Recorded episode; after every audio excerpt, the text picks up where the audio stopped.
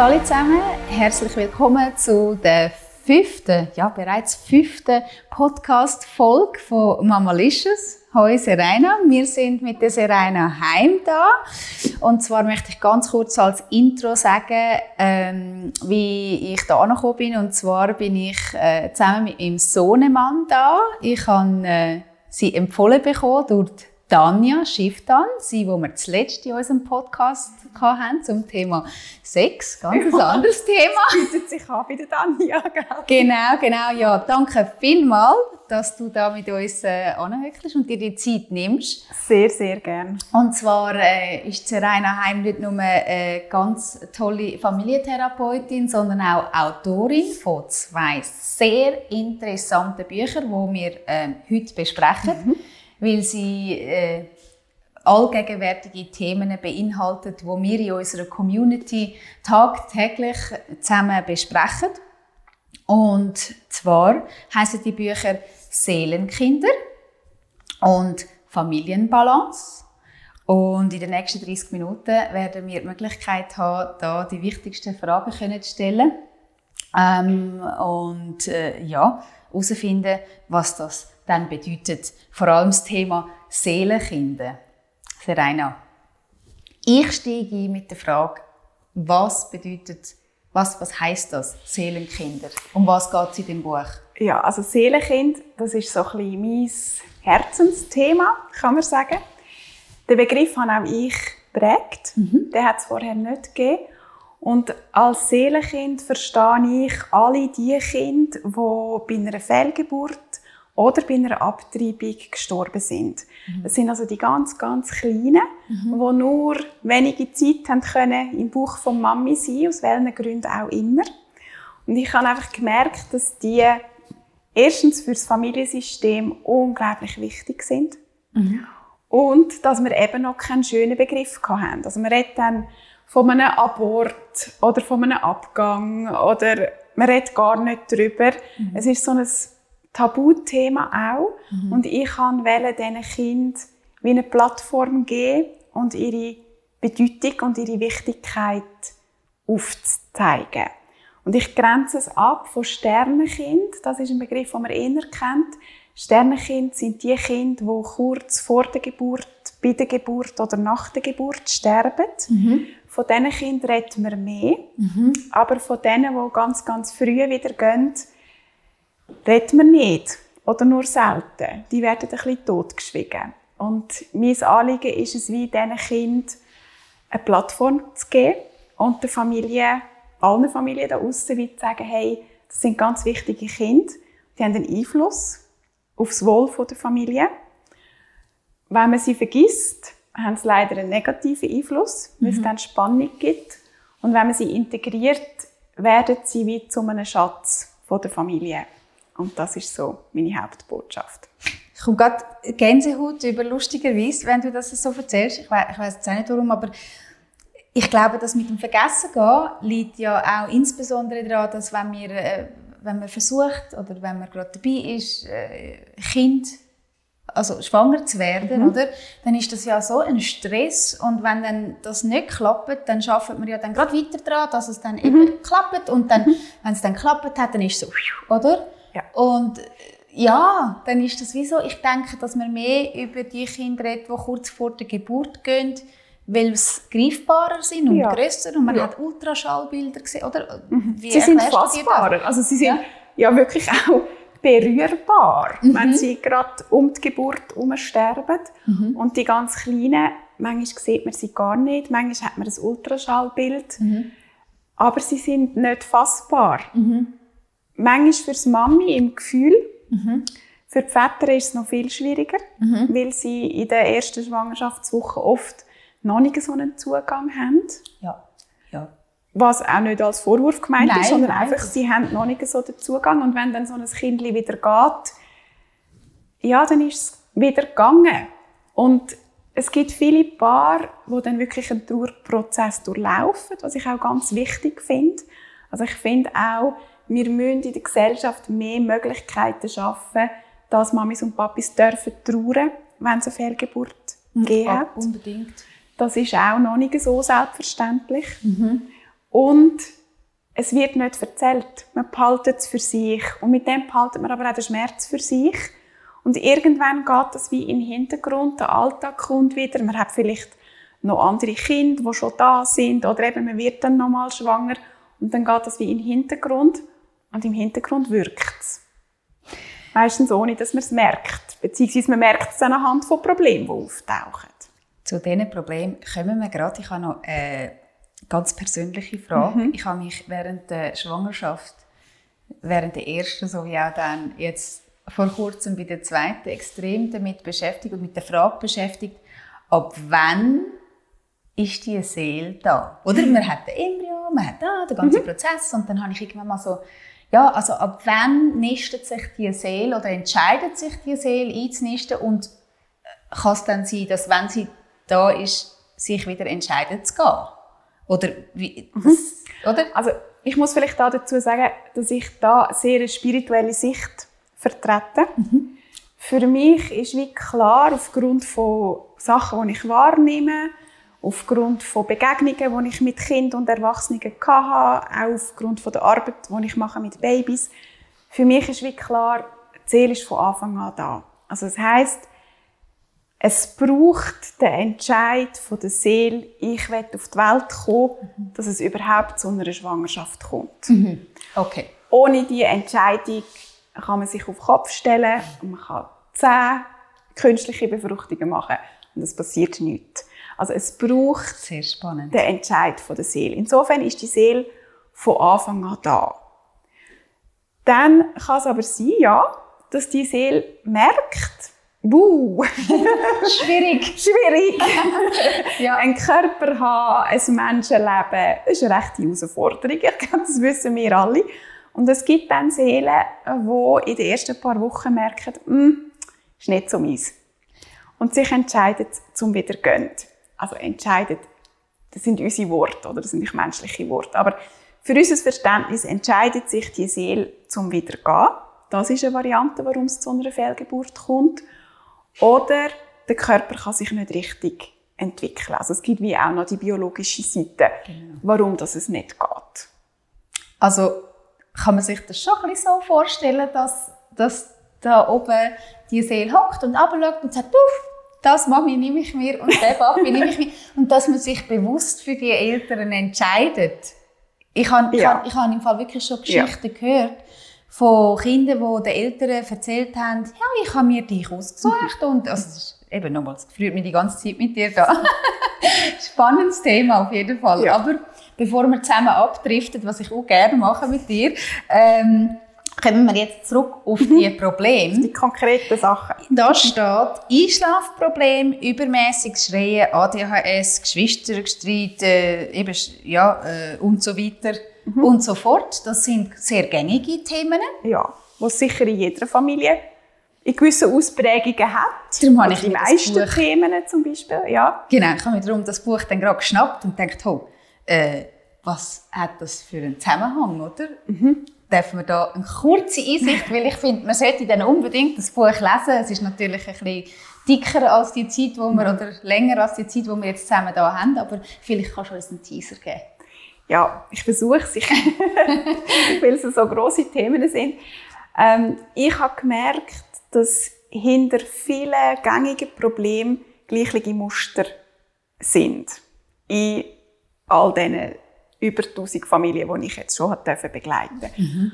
Wow. Und ich habe wie realisiert, es gibt die Möglichkeit, dass hinter einem Einschlafproblem oder hinter einem Geschwisterstreit wie noch etwas Tieferes ist. Das Buch beschreibt die Dynamiken mhm. und es beschreibt den Zusammenhang zu den Seelenkind. Ich sage nicht, dass es immer hinter diesen Themen ein Seelenkind hat. Mhm. Das finde ich noch wichtig zum differenzieren. Also, dass ein Seelenkind in der Familie hat, ist eine mögliche Erklärung für die Probleme. Es ist aber nicht, dass man sagen kann, aha, vorne sind Einschlafprobleme und hinten sind Seelenkind. Wobei bei diesem Thema fast. okay.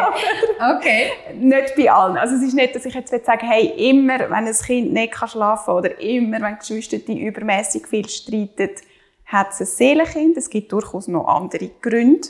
Feng Shui. Feng Shui, ähm, schon auch Erziehungsthemen. Also es gibt ja da ganz viele Sachen, was in Familie kann sein mhm. Aber Seelenkinder sind sehr häufig die Ursache für so ein Problem. Und sie sind die Ursache, die die meisten einfach nicht wissen. Und zwar weder die Familie noch die Fachpersonen. Und da ist für mich wie das Anliegen, zu sagen, hey, wenn so Probleme auftreten und sie dauern länger als drei Wochen, dann lohnt es sich vielleicht, dass man mal noch auf einer anderen Ebene anschaut, wenn so die normalen Versuche, wo man so alles ausprobiert, wenn das nicht greift, dann lohnt es sich tiefer zu schauen. Was wäre das für eine Ebene, die du jetzt gerade erwähnt hast? Das wäre jetzt eben die Ebene der Seelenkind oder von der einfach man kann vielleicht auch sagen, die systemische Ebene, mhm. dass man dann die Familie als Ganzheit anschaut und schaut, ist noch etwas um, wo man vielleicht nicht denken würde Okay, eine sogenannte Familiendynamik, oder? Ja. Erwähnst du ja. in deinem äh, genau. zweiten Buch Familienbalance. Ähm, und da beschreibst du sieben Wege zu einer harmonischen und starken Eltern-Kind-Beziehung. Mhm. Das ist äh, das Buch, das ich mir als allererstes geschnappt habe. Ähm, bei mir ist es jetzt ums Thema Trennung und, und, und Patchwork und eine spezielle Situation, die ich zusammen mit meinem Sohnemann habe, der auch da ist übrigens. und ich mich sehr freue, dass er äh, heute dabei ist. Auf jeden Fall, ähm, was sind da die, also da hast du die wichtigsten Themen zusammengepackt. Ich würde jetzt mal sagen, auch ein sehr äh, wichtiges Thema, das ich mir jetzt da einfach rauspicke, ist das Thema Patchwork. Für mich tönt das immer so ein bisschen Patch und it has to work, oder? Mhm. Und das ist, glaube ich, schon mal das Grundproblem, dass die, die Erwartung, dass es jetzt einfach klappt, weil sie halt so schön ist und genau, und man sich das ganz ähnlich wünscht. Dass es klappt, Dass ja. es klappt. Ähm, was sagst du zu dem Thema? Ich glaube, der Wunsch, dass es klappt, ist in jeder Familie, egal ob Patchwork oder nicht. Gut, ja. Ähm, für mich ist immer ganz wichtig, dass in der Familie jeder seinen Platz kennt. Das ist eigentlich so ein bisschen das Fundament von allem. Dass es eben klappt, ist gegeben, wenn jeder seinen Platz kennt. Das ist schon in einer normalen oder herkömmlichen Familienstruktur nicht ganz ohne. Mhm. Dazu schreibe ich ganz viel. Wenn es dann dazu kommt, dass die Eltern sich trennen, und es kommt in eine neue Struktur, es kommen neue Partner dazu, es kommen vielleicht noch andere Kinder dazu, es kommen vielleicht neue gemeinsame Kinder dazu. Es kann ja dann sehr komplex werden. Mhm. Ist es auch immer schwieriger, dass der Einzelne seinen Platz kennt und seinen Platz kann einnehmen kann. Wenn das aber gelingt, dann klappt es tatsächlich. Und für das muss man so ein bisschen wissen, wer hat welchen Platz, wobei ich da nicht nur von der psychologischen Ebene reden, sondern halt auch von meinem Hintergrund her. Ich rede immer auch von der energetischen genau. Ebene. Mhm. Ähm, und Patchwork ähm, kann gelingen, absolut. Es braucht sehr viel Bereitschaft von allen. Und es braucht sehr erwachsene Erwachsene. das wünscht man sich als Kind am meisten, gell? Genau. Dass man nicht als Kind auch noch muss, äh, den Grossi. Erwachsene oder den Grossi spielen Genau. Absolut. Äh, puh, ich würde so gerne noch mit dir, äh, eben so viele Themen würde ich gerne mit dir besprechen, aber ich mache gerade mal weiter mit einem Kommentar, den du gemacht hast vorher bei uns, in mhm. unserem Gespräch. Das habe ich mir gerade notiert. Wir haben ganz oft das Thema Kind im Familienbett, ja, nein. Also jetzt in meinem Fall hast du gesagt, dass das ganz okay ist. Wir machen das auch schon seit Jahren so, ich und mein Sohn. Und da mein Sohn ja nicht immer bei mir ist, sondern beim Papi lebt, ähm, dürfen wir das? Oder sollten wir das? Da freuen wir uns, dass wir die Bewilligung haben. Nein. Auf jeden Fall, warum bist du eine Verfechterin davon? Weil eben, da, da spaltet sich ja auch, ja. wie bei vielen Meinungen. Genau, also ich bin ähm, in vielen Punkten sehr pointiert, so auch beim Thema Familienbett. Und zwar hat das einen energetischen Hintergrund. Mhm. Wer neben Mami darf schlafen, ist in der Chef der Familie, äh, ist in der Familie der Chef. Da kann man sich überlegen, was man will, wer das der Chef ist. Ist die Mami der Chef? Nein. das irritiert mich jetzt total. Nein. du hast das Buch noch nicht fertig gelesen. ja, eben nein, noch nicht. ja, da, ja, genau. genau. Also sind wir schon jetzt im Thema. Ähm, energetisch, nein. Und jetzt kommt ein riesen Aufschrei bei ganz vielen ganz emanzipierten, tollen Frauen. Energetisch ist nicht die Mami der Chef, sondern der Papi. Die Mami ist das Zentrum. So, die Mami ist das Herz von allem, die Mami ist das Zentrum, aber energetisch ist der Papi der Chef. Das ist ganz etwas Zentrales mhm. und das allein bewirkt unglaublich viel Gutes mhm. innerhalb von der Familie. Mhm. Jetzt ist es so, dass sehr häufig passiert, dass das Kind der Chef ist. Ja. Oder? Das habe ich auch Und schon zwar gesehen. eigentlich aus dieser schönen Entwicklung, die wir im Moment haben, dass Kind bedürfnisorientiert erzogen werden. Das ist mhm. wunderbar und ich bin sehr froh, dass das so ist. Das Ganze hat aber eine Kehrseite, es kann nämlich kippen. Es kann kippen rein, dass das Kind zum Chef wird. Das tue ich im Buch ganz genau beschreiben, wie das, das ist und warum. Das jetzt einfach mal als Vorerklärung, warum ich eine Verfechterin bin von keinem Familienbett. Mhm. Mhm. Und zwar ist eben wegen dem Energetischen, wenn das Kind im Elternbett schlaft, wird es energetisch auch oder hauptsächlich zum Chef. Das ist mal das eine. Und das andere ist, sind wir ganz ehrlich, in einem Familienbett findet Familie statt und nicht Paarbeziehung. Ja. So. Und Paarbeziehung ist aber für das Wohl der Familie ganz, ganz entscheidend. Das hast du auch in deinem Buch. Das habe ich das auch in meinem Buch. Das erste Kapitel, das ich im Fall da rausgepickt habe. Es ist das erste Kapitel. genau, aber genau. so. Genau. Paarbeziehung ist ganz wichtig. Darum ist natürlich ein Familienbett eine Beschränkung für die Paarbeziehung. Und dazu kommt noch ein dritter Aspekt. Kinder sind sehr empfindsame Wesen. Mhm. Und heute haben wir sehr viele Kinder, die noch empfindsamer sind als früher. Mhm. Und wenn sie mit der Mami und dem Papi im Bett schlafen, nehmen sie ganz vieles auf von Mami und vom Papi. Also sie nehmen die Energie auf, sie nehmen das Gefühl auf. Sie sind dann wie im energetischen Feld von der Familie oder von den Eltern. Mhm. Das kann natürlich einen schönen Aspekt haben, das werde ich gar nicht verneinen, aber sie sind dann zu nahe bei den Themen mhm. von den Eltern und können sich weniger gut abgrenzen. Insofern ist es für Kinder auch gut, wenn sie ein bisschen Ruhe haben. Und wenn Eben, ich finde, es gibt auch Unterschiede, wie jetzt bei euch. Ihr habt eine sehr spezielle Familiensituation, mhm. wo es absolut Sinn macht, dass dein Sohn, wenn er da ist, einfach so viel Nestli-Gefühl und so viel Mami kann haben, wie es nur geht. Ja. Ist das eine andere Situation als in einer Familie, wo die Mami den ganzen Tag da ist oder zumindest einen grossen Teil der Woche und das Kind innerfamiliär betreut ist. So ein Kind ist durch den Tag so auftankt mit Liebe und Aufmerksamkeit, ja. dass es tiptop in der Nacht schlafen. kann allein schlafen, ohne einen Mangel überkommen. Okay. Ähm, bezüglich ähm, Papi ist der Chef, ist mhm. mir auch noch eine andere Frage gefallen. Ich habe ein Interview online äh, von dir gehört, äh, mhm. äh, wo es ums Thema, auch ums Thema Training geht und dann ähm, auch um den Fakt deines Erachtens, wie wichtig energetisch der Vater in dem Ganzen ist. Also man kann sagen, also grundsätzlich würde ich sagen, oder Mutter und Vater sind beide gleichermaßen gleich wichtig. Genau. Was bei einer Trennung natürlich dann äh, schnell passiert, ist, dass dann eine Person mehr schaut natürlich. Mhm. Jetzt bei mhm. uns, in meinem Fall, äh, weil München Zürich halt wirklich auch der Vater mehrheitlich, mhm. oder?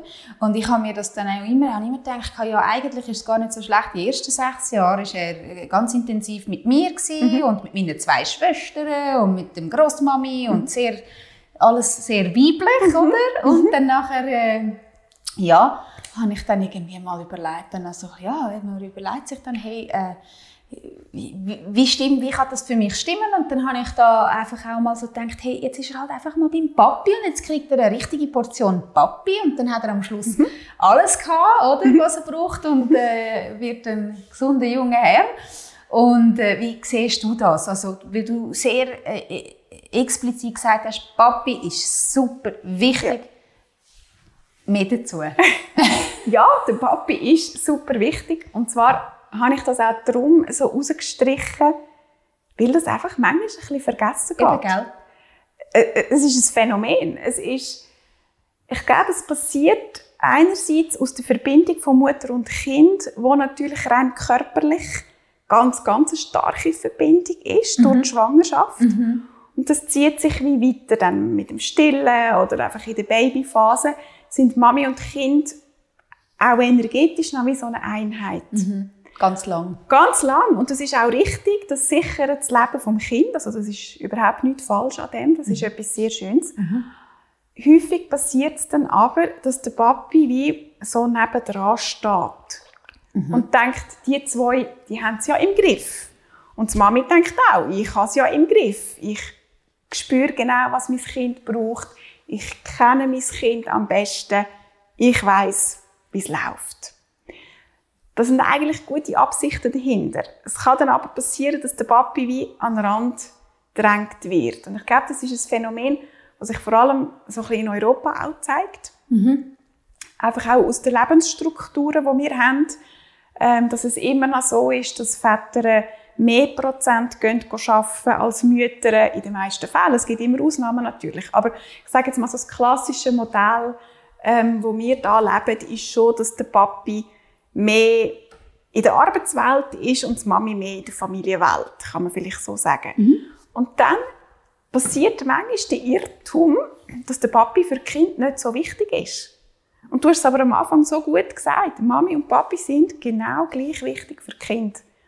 Und nur schon, wenn man sich das bewusst macht, passiert in der Familie sehr viel Gutes.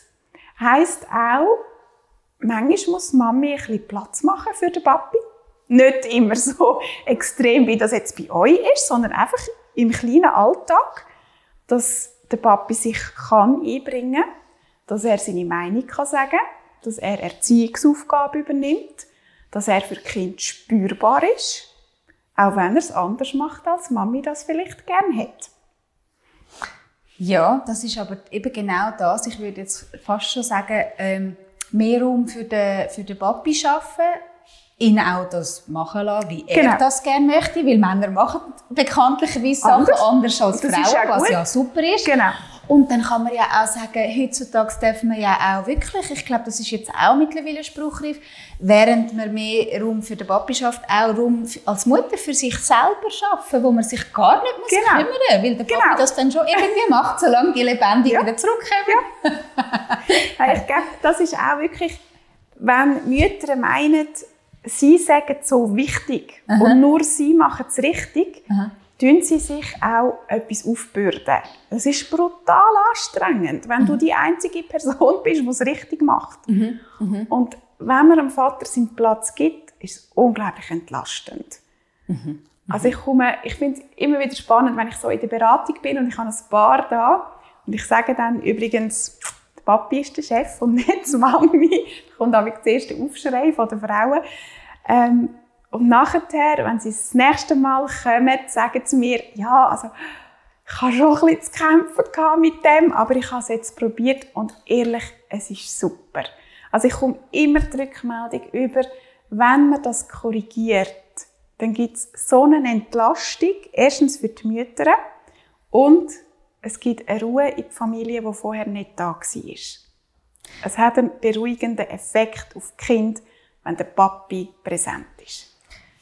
Ich würde sagen, da können wir, können wir eigentlich gerade wieder zurück auf äh, den Titel Familienbalance. Mhm. Ich glaube, äh, Yin und Yang, Mami mhm. und Papi mhm. und dass alles ein bisschen ausgeglichen ist. Ähm, ich glaube, es ist okay, gell, wenn mal alles so ein bisschen im Stress, äh, man das auch alles immer vergisst oder äh, vergisst. Natürlich, das ist Aber normal. Schön ist ja, wenn man sich dann immer wieder kann zurückerinnern und sagen, okay, da ist jetzt ein bisschen zu viel von dem, zu viel von dem, mhm. oder dass man es immer wieder ein bisschen ausbalanciert. Das ist ja wie mit allem im Leben eigentlich, oder? Genau. Also auch wenn ich, wenn da steht sieben Wege zu einer starken Eltern-Kind-Beziehung, das ist nicht, dass man das mal macht und dann ist es so Genau, eben. So, also ich meine, das Leben ist immer in, in Fluss und in Bewegung. Aber wie du sagst, man kann sich zurückerinnern. Und ich habe auch darum das Wort Balance gewählt. Da ist ja schon das Balancieren drin. Ja, genau. Also es geht nicht um eine starre Struktur, sondern es geht darum, dass man immer wieder ausbalancieren kann, wenn man merkt, hey, im Moment läuft es bei uns nicht so, wie wir das gerne hätten. Ja. Und dann gibt es da wie Möglichkeiten, um die Sachen wieder ins Lot zu bringen. Okay, gut. Ja, das tönt doch eigentlich, also es sind wirklich äh, wunderbare Themen und zwei wirklich tolle Bücher. Ähm, wo kann man die Bücher dann kaufen, außer auf www.sereinaheim.ch, wo man äh, übrigens auch alles weitere über Serena kann erfahren. Wo kann man die Bücher einfach nicht mehr im Handel? Überall, in jeder Buchhandlung, im Internet, die sind überall frei zugänglich. Sehr toll. Und übrigens auf YouTube, wenn man Serena Heim und YouTube eingibt, da gibt es ganz spannende Interviews, äh, wo, wo du mhm. online, also für, für, einen, für einen Sender, hast du die online, oder für dich? Ja, für, also ein Teil ist Lit Lounge. Okay. Haben wir vom Verlag aus haben wir Videos produziert. Mhm. Mhm. Ähm, es hat noch Fernsehaufnahmen, verschiedene Filme sind da Sehr zu cool. Kann ich also nur empfehlen.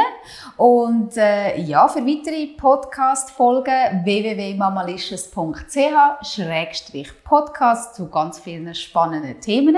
Danke vielmals, Irena, fürs äh, Zeit. Danke, Rascha. Schön, dass ihr da hingekommen sind. Und die wertvollen Informationen. Und ja, vielleicht äh, bis auf ein anderes Mal und dann können wir weiterreden, weil es gibt ja so viel zu besprechen zu dem Thema. Also, tschüss zusammen, danke fürs Zuhören und Zuhören.